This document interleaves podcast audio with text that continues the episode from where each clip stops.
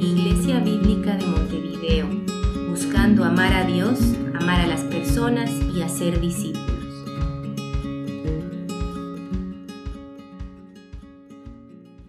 Si tienen sus Biblias, les invito a abrirlas en Génesis 20.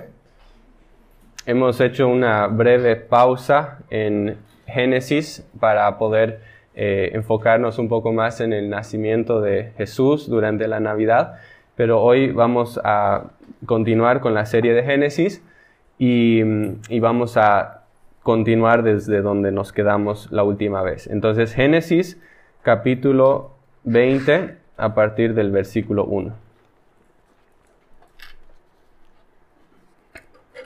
Y dice así. Abraham salió de donde estaba hacia la tierra del Negev y se estableció entre Cades y Shur. Entonces estuvo un tiempo en Gerar. Abraham decía de Sara su mujer, es mi hermana.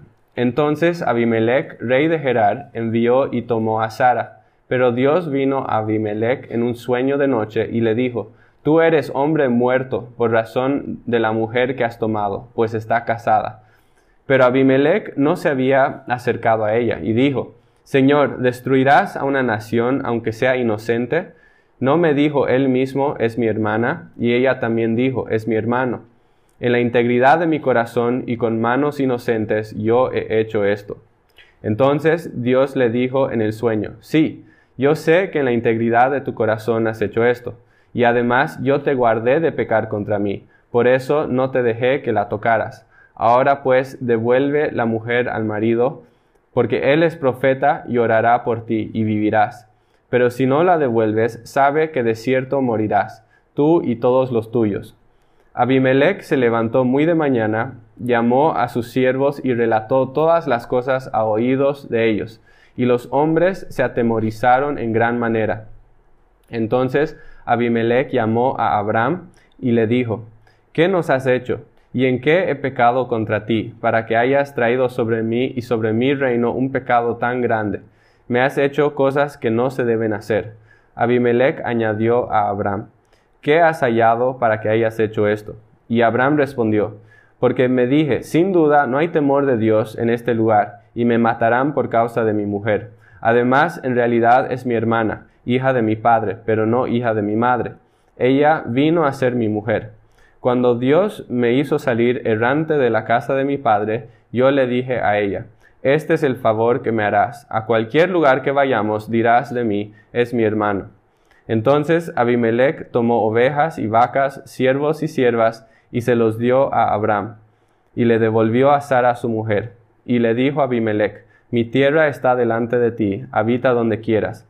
A Sara le dijo, Mira, he dado a tu hermano mil monedas de plata esta es tu vindicación delante de todos los que están contigo, y ante todos quedarás vindicada. Abraham oró a Dios, y Dios sanó a Abimelech, a su mujer y a sus siervas, y tuvieron hijos, porque el Señor había cerrado completamente toda matriz en la casa de Abimelech por causa de Sara, mujer de Abraham.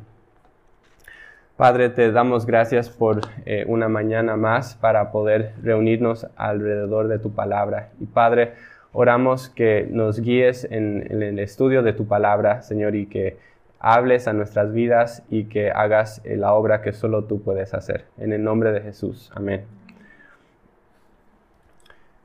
Hoy en, hoy en día, en nuestros tiempos de, de GPS y de Google Maps y de Waze, es muy fácil poder llegar de un lugar a otro sin perderse, ¿no es cierto? Simplemente pones la dirección y te dice dónde tienes que ir. Pero no sé si les ha pasado, eh, quizás antes del tiempo de los GPS, que estabas yendo de un lugar a otro y te perdiste en el camino y no sabes a dónde estás yendo, estás tratando de llegar a tu destino, pero no lo encuentras de ninguna manera. Y vas de un lado a otro y empiezas a mirar y ves que hay edificios y monumentos que se ven muy familiares. Te empiezas a preguntar si quizás estás simplemente dando vueltas en el mismo lugar sin llegar a ningún lado. Eh, no sé si les ha pasado alguna vez, a mí me ha pasado varias veces, eh, pero es interesante que cuando llegamos a Génesis 20, es un poco como eso. Es como si, si lees Génesis 20 y te empiezas a preguntar, ¿acaso no estuvimos aquí antes? ¿Acaso hay, cosas aquí que se parecen muy familiares? ¿Acaso no hemos hablado ya acerca de este incidente hace unas semanas? ¿No hablamos acerca de ese episodio en el que Abraham mintió acerca de su esposa, en la que la hizo pasar por hermana para salvar su propio cuello? Y la respuesta es en un sentido sí. Estábamos hablando de algo muy similar en Génesis 12, cuando Abraham y Sara descendieron a eh, Egipto, ¿no es cierto?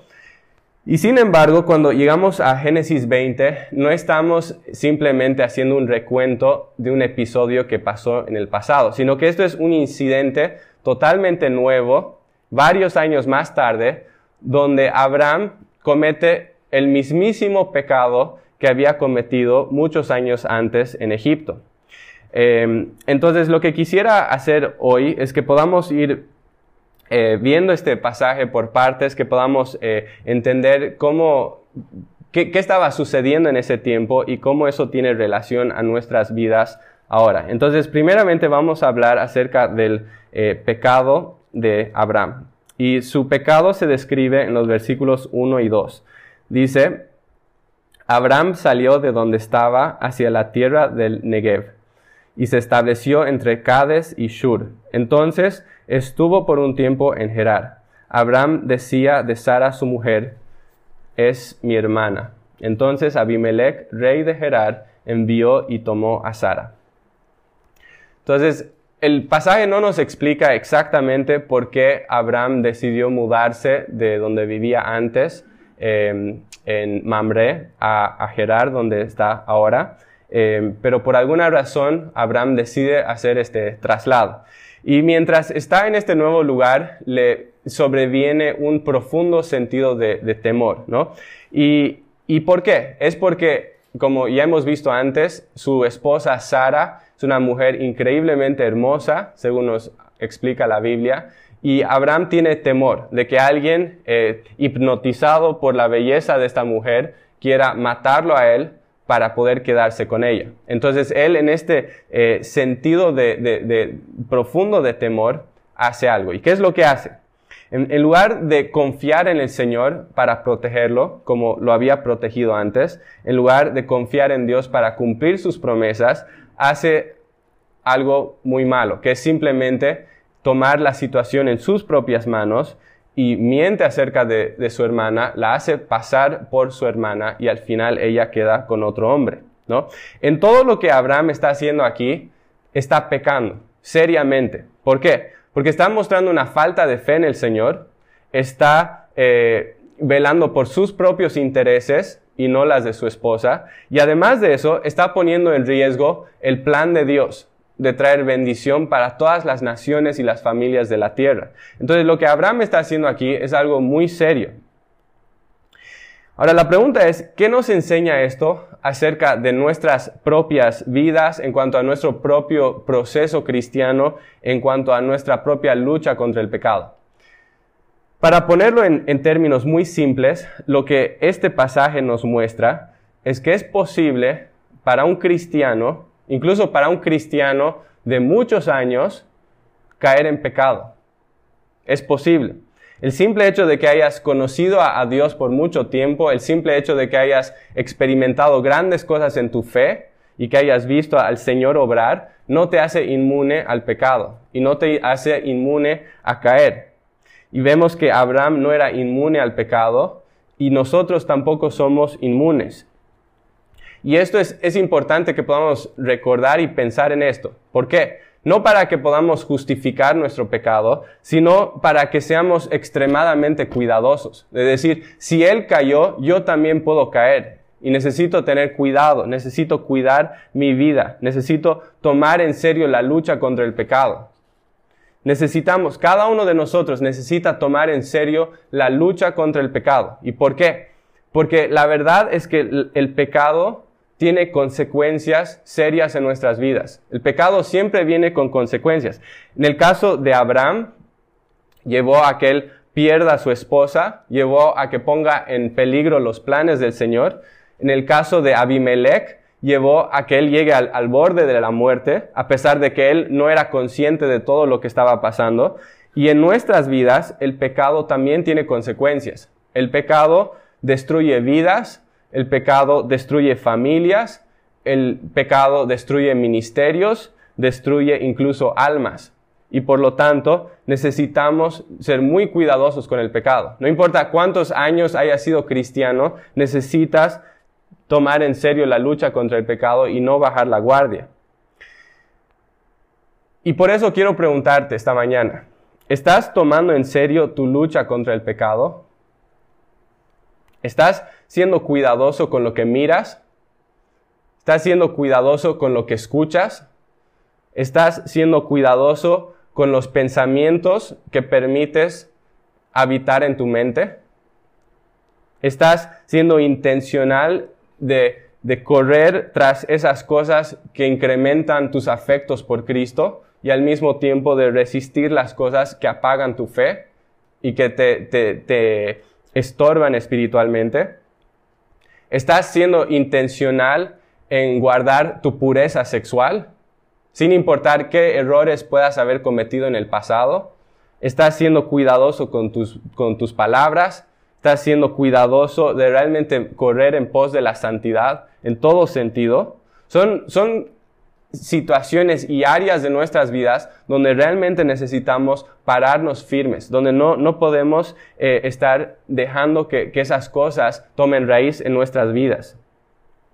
Y si eres hijo de Dios, Dios te ha dado todo lo que necesitas para poder ser victorioso en esta batalla. No te falta absolutamente nada. Segunda, Pedro nos habla de eso, que nos ha dado todo lo que necesitamos para la vida y para la piedad. Es decir, que no nos falta nada. Pero obviamente esa victoria no va a venir automáticamente. Va a venir en la medida que estemos usando los recursos que Dios nos ha dado para nuestra victoria espiritual. Y por lo tanto, es algo que necesitamos tomar en serio, es algo que necesitamos eh, estar aprovechando, realmente usando los medios que Dios nos ha dado para nuestra protección y para nuestra transformación. Entonces, como dijimos, Abraham y Abimelech, eh, el pecado de Abraham y Abimelech trajo consecuencias muy serias en sus vidas, consecuencias masivas. Si se ponen a pensar, si Dios no hubiera intervenido en este momento, esto hubiera llevado a una catástrofe, no solo en sus vidas, sino incluso en nuestras vidas. O sea, probablemente ni siquiera podríamos hablar de nuestra salvación si Dios no hubiera intervenido acá. Porque no hubiera habido un linaje, no hubiera habido un salvador para salvar al mundo. Si Dios no hubiera intervenido acá, todo el plan de Dios se hubiera echado a perder. Pero aquí es donde vemos la gracia de Dios que interviene de una manera sobrenatural para refrenar acciones humanas y para hacer cumplir sus promesas. Y entonces vamos a ver cómo Dios interviene acá en los versículos 3 al 7. Dice, pero Dios vino a Abimelech en un sueño de noche y le dijo, tú eres hombre muerto por razón de la mujer que has tomado, pues está casada. Pero Abimelech no se había acercado a ella. Y dijo, Señor, ¿destruirás a una nación aunque sea inocente? No me dijo él mismo, es mi hermana, y ella también dijo, es mi hermano. En la integridad de mi corazón y con manos inocentes yo he hecho esto.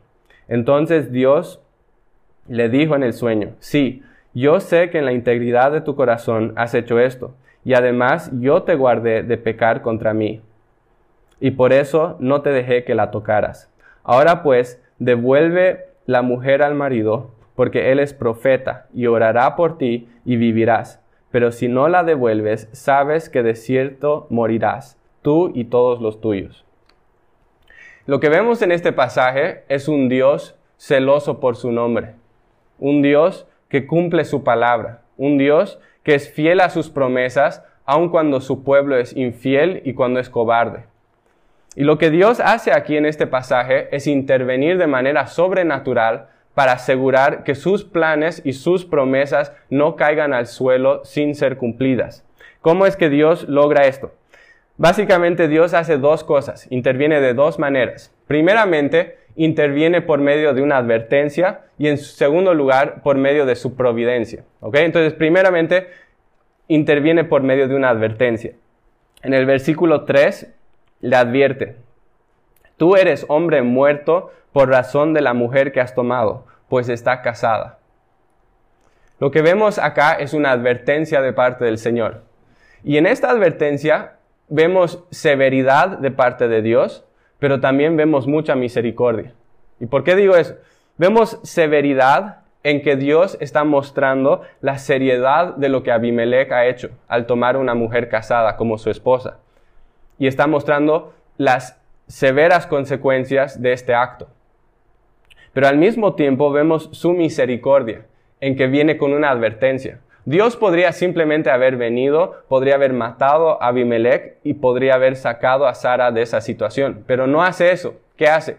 Dios viene y da una advertencia, muestra misericordia, está dando a Abimelech la, oportunidad de reparar el daño que ha hecho y de poder escapar del juicio de Dios. Entonces vemos que si bien hay, hay cierta severidad, también hay mucha misericordia de Dios de, de salvar la vida de Abimelech en todo esto. Y así es como Dios trata con nosotros también.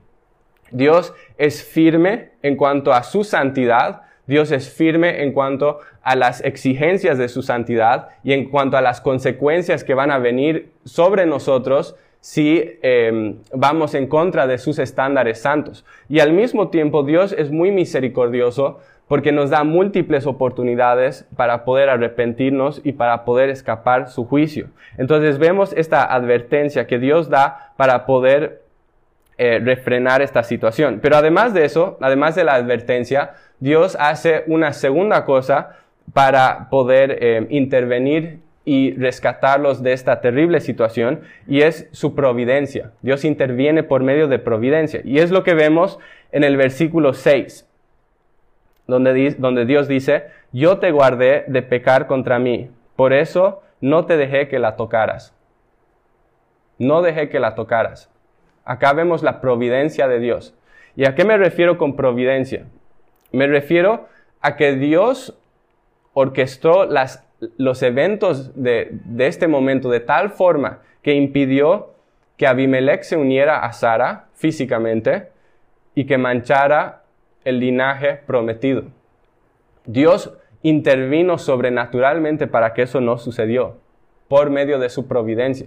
Y eso es algo muy reconfortante, incluso pensando en nuestras vidas, el, entender la providencia de Dios y su soberanía es, que nos, es algo que nos da mucha seguridad a nosotros, del saber que la historia de la humanidad está en manos de Dios. Eso es algo que nos da mucha seguridad a nuestras vidas. Entonces Dios interviene de estas dos maneras, por medio de la advertencia, por medio de su providencia, y después de, de explicar cómo Él ha intervenido, le da a Abimelech un ultimátum en el versículo 7. Dice, ahora pues, devuelve la mujer al marido, porque él es profeta, y orará por ti y vivirás. Pero si no la devuelves, sabe que de cierto morirás tú y todos los tuyos. Entonces vemos acá la, oportunidad que Dios le está dando de poder escapar del juicio. Y entonces la pregunta es, ¿cómo va a responder Abimelech a, esta, a este ultimátum y a la vez a esta, eh, esta oportunidad? Y vemos su respuesta a partir del versículo 8. Abimelech se levantó muy de mañana, llamó a todos sus siervos y relató todas estas cosas a oídos de ellos. Y los hombres se atemorizaron en gran manera. Entonces Abimelech llamó a Abraham y le dijo, ¿qué nos has hecho? ¿Y en qué he pecado contra ti para que hayas traído sobre mí y sobre mi reino un pecado tan grande? Me has hecho cosas que no se deben hacer. Abimelech añadió a Abraham, ¿qué has hallado para que hayas hecho esto? Y Abraham respondió, porque me dije, sin duda no hay temor de Dios en este lugar, y me matarán por causa de mi mujer. Además, en realidad es mi hermana, hija de mi padre, pero no hija de mi madre. Ella vino a ser mi mujer. Cuando Dios me hizo salir errante de la tierra de mi padre, yo le dije a ella, este es el favor que me harás. A cualquier lugar que vayamos dirás de mí, es mi hermano.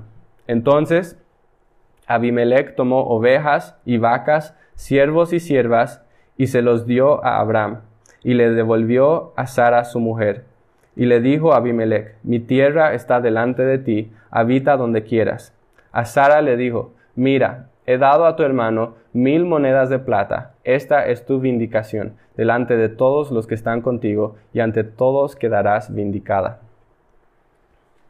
Hay tres aspectos en cuanto a la respuesta de Abimelech en esta, ante la, advertencia del Señor que quisiera resaltar en este pasaje, porque son muy em, ilustrativos de la respuesta que debería haber en nuestra vida cuando Dios nos confronta con un pecado.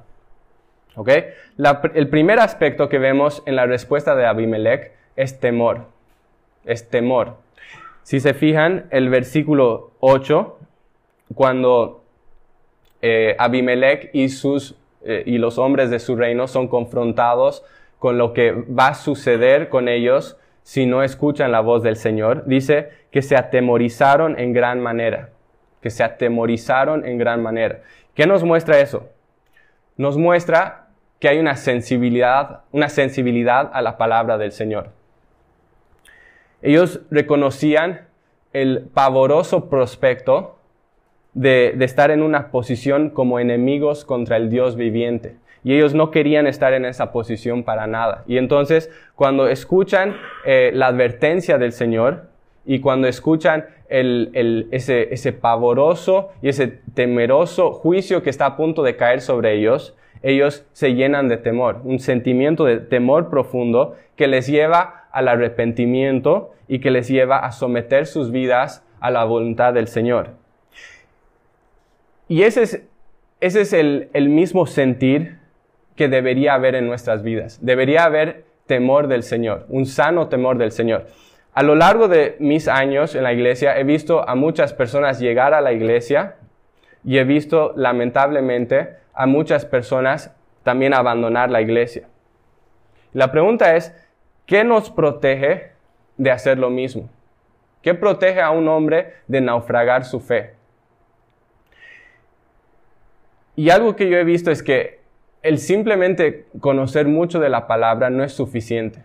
he conocido personas que, que, han conocido mucho de la palabra, que conocían la teología muy bien y aún así naufragaron su fe y dejaron todo atrás. Y por lo tanto, si bien la palabra de Dios es fundamental para nuestras vidas, es necesaria, es importante y no vamos a crecer sin la palabra, necesitamos más que solo conocer algunos versículos bíblicos. ¿Qué es lo que protege a un hombre de naufragar su fe? Lo que protege a un hombre de naufragar su fe es un sano y correcto temor del Señor. Eso es lo que va a proteger a un hombre, un sano y correcto temor del Señor. Y es porque el temor del Señor es lo que te lleva a tener una conciencia de la presencia constante del Señor, a saber que Dios está contigo aun cuando nadie más te ve, un sano temor del Señor es lo que te incomodará con tu pecado, que no te permitirá persistir en el pecado y llevar adelante una vida donde practicas pecado. El temor del Señor te, te impedirá vivir una vida de indiferencia por el Señor.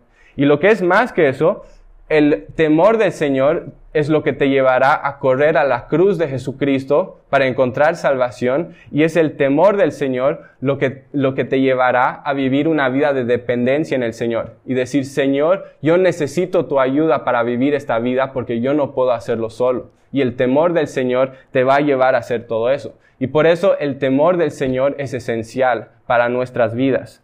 Como dice Proverbios 1.7, el temor del Señor es el principio de la sabiduría. Si no tienes temor del Señor, no tienes nada más. Y por lo tanto, quiero hacerte una pregunta. ¿Hay temor del Señor en tu vida? ¿Hay temor del Señor? Si no hay temor del Señor, necesitas rogar a Dios que te dé temor. Necesitas clamar a Dios y no dejar de clamar hasta que tengas ese temor. Porque si no tienes ese temor, tu vida será deshecha por completo. Entonces vemos esa primera respuesta en la vida de Abimelech, que era temor. Pero además del temor, hay una segunda eh, cualidad en su respuesta que es muy importante y es la obediencia inmediata. La obediencia inmediata.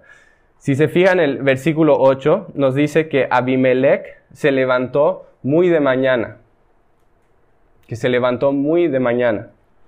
Y que empezó a actuar en respuesta a lo que Dios le había revelado.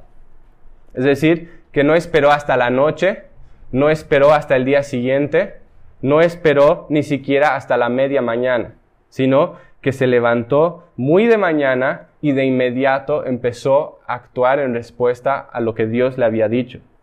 Y esa es la misma actitud que habrá en una persona que se arrepiente de verdad de su pecado. Una persona que se, que se ha arrepentido de verdad de corazón no dice, mañana empezaré a seguir al Señor. No dice, empezaré a vivir para el Señor en unos años después de que haya disfrutado la vida y, y, que la haya pasado bien un rato. No, una persona que se ha arrepentido de verdad obedece hoy, en este mismo instante, de inmediato. ¿Y por qué? Porque entiende que es un asunto de vida o muerte.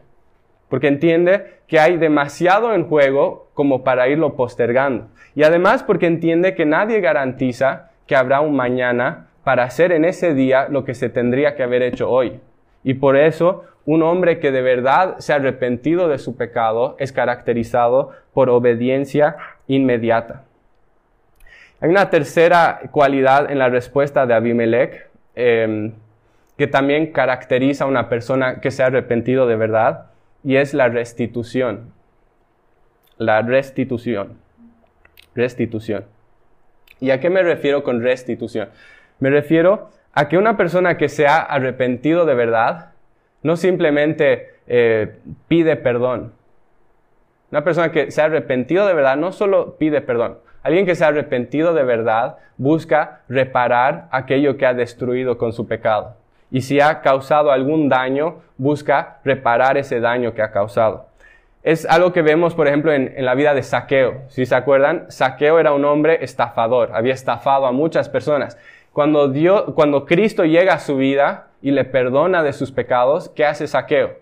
Devuelve el dinero que ha robado y, restituye el daño que ha causado a las personas afectadas. Y es lo mismo que vemos en Abimelech, que cuando Dios lo confronta, devuelve a la esposa a Abraham, le da ciertos regalos a Abraham para mostrar la contrición de su corazón y además le dice, puedes usar esta tierra para poder vivir ahí. Y entonces una persona que se ha arrepentido de verdad también muestra ese deseo de restituir el daño que ha cometido. Ahora, obviamente, en esta historia, Abimelech no es el único culpable, ¿no es cierto? Incluso podríamos decir que no es el culpable principal, porque la verdad es que Abraham ha actuado muy mal en, esta, en este incidente y Abimelech se lo hace notar. ¿no? Abimelech le dice, has pecado, has hecho algo que nadie debería hacer. Entonces, eh, Abraham no se salva de culpa acá. Pero lo que es interesante es que cuando Dios confronta a Abimelech, eh, Abimelech realmente toma eh, esa responsabilidad de lo que él ha hecho y responde con lo que hemos dicho, responde con temor, responde con obediencia y responde con una disposición a restituir el daño que ha cometido y Dios honra esa actitud en él. Vemos al final el versículo 17, dice, Abraham oró a Dios y Dios sanó a Abimelech, a su mujer y a sus siervas. Y tuvieron hijos, porque el Señor había cerrado completamente toda matriz de la casa de Abimelech por causa de Sara, mujer de Abraham. Entonces vemos acá que Dios honra la, la actitud de Abimelech y que que los restaura, que no los, no los destruye, como ese juicio que había dicho no viene sobre ellos porque hay un arrepentimiento, pero además que los restaura a, a, una, a un estado pleno como estaban antes. Quiero terminar nuestro tiempo esta mañana preguntando si hay algún sentido en el que, al igual que Abraham, has descuidado tu vida espiritual en algún sentido. Si has descuidado tu vida espiritual en algún sentido, así como lo hizo Abraham. Has caído en algún pecado. Y, quizás no es un pecado escandaloso, como podríamos decir, tal vez no es un pecado grande, por así decirlo, pero hay algún sentido en el que tal vez te has alejado gradualmente del Señor, y o tal vez que nunca estuviste cerca de Él, estás viviendo en ese pecado, estás persistiendo en ese pecado, ¿te das cuenta de lo, de lo peligroso que es vivir en ese estado? De lo peligroso que es persistir en ese estado de pecado y estar cómodo con el pecado. ¿Te das cuenta de las consecuencias que vienen a una vida cuando alguien vive de esa manera? Si Dios ha traído convicción a, tu vida en algún sentido esta mañana, tal vez es su forma de hacer lo que hizo con Abraham y Abimelech. Su forma de advertirte, su forma de, de quizás mostrar su providencia en tu vida, de rescatarte de, caer más bajo en tu pecado. Y así como Dios eh, vino y preservó a Abraham y a Abimelech en este incidente, Dios es grande en misericordia. vemos que, que, Dios es tan misericordioso, tan grande en misericordia, que estuvo dispuesto a entregar a su Hijo en una cruz para rescatarnos de nuestro pecado, para asegurar esa salvación para nosotros. Pero al mismo tiempo sabemos que no habrá misericordia para nuestras almas, al menos de que haya también arrepentimiento. ¿Y cómo sé que me, he arrepentido? el arrepentimiento real, como hemos visto, viene acompañado de temor, viene acompañado de prontitud en la obediencia y viene acompañado de una disposición a restituir daños que hemos hecho. Esa es la, la, forma que podemos evaluar nuestras vidas para saber si hay un arrepentimiento real. Y entonces, pensando en eso, quiero llamarte a, lo que, en las palabras de Isaías, a buscar al Señor mientras pueda ser hallado y hacer eh, y a llamarlo en tanto que está cerca. Porque hoy hay la oportunidad, hoy estamos con vida, pero nadie nos garantiza que si hoy no nos hemos arrepentido, habrá una oportunidad para hacerlo mañana. Vamos a terminar orando. Padre, te damos gracias por esa fidelidad tan inmensa, tan grande, Señor, que a pesar de que eh, personas pecadores fallan y fallan y fallan una y otra vez, Señor, que sigues extendiendo ofertas de misericordia, Señor. Y te damos gracias porque haces lo mismo en nuestras vidas, porque has amado de tal manera que has enviado a Cristo a una cruz para rescatarnos de nosotros mismos. Padre, pido que esta mañana, Señor, em, que si, Señor, si has confrontado nuestros corazones, Señor, si has revelado algún pecado en nuestras vidas, alguna actitud, Señor, en la que hemos estado persistiendo en lejanía a ti, Señor, pedimos que traigas esa convicción de pecado a nuestras vidas, Señor, que traigas temor sano de ti, Señor, que podamos ser personas sabias que te temen, no personas necias, Señor, que escuchan tu palabra y que no tiemblan ante tu palabra. Ayúdanos a ser personas sabias, ayúdanos a ser personas que son, eh, que tienen una prontitud en la obediencia, Padre, y ayúdanos a ser personas que cuando nos damos cuenta del daño que hemos causado, que podamos ser prontos a, tratar de, obedecer tu, tu palabra en esas áreas a restituir daño y a corregir los males que hemos hecho con la gracia y con la fuerza que tú provees, Señor. Entonces, oramos por esto en nuestras vidas, Señor, y, y te lo pedimos todo en el nombre de Jesús. Amén.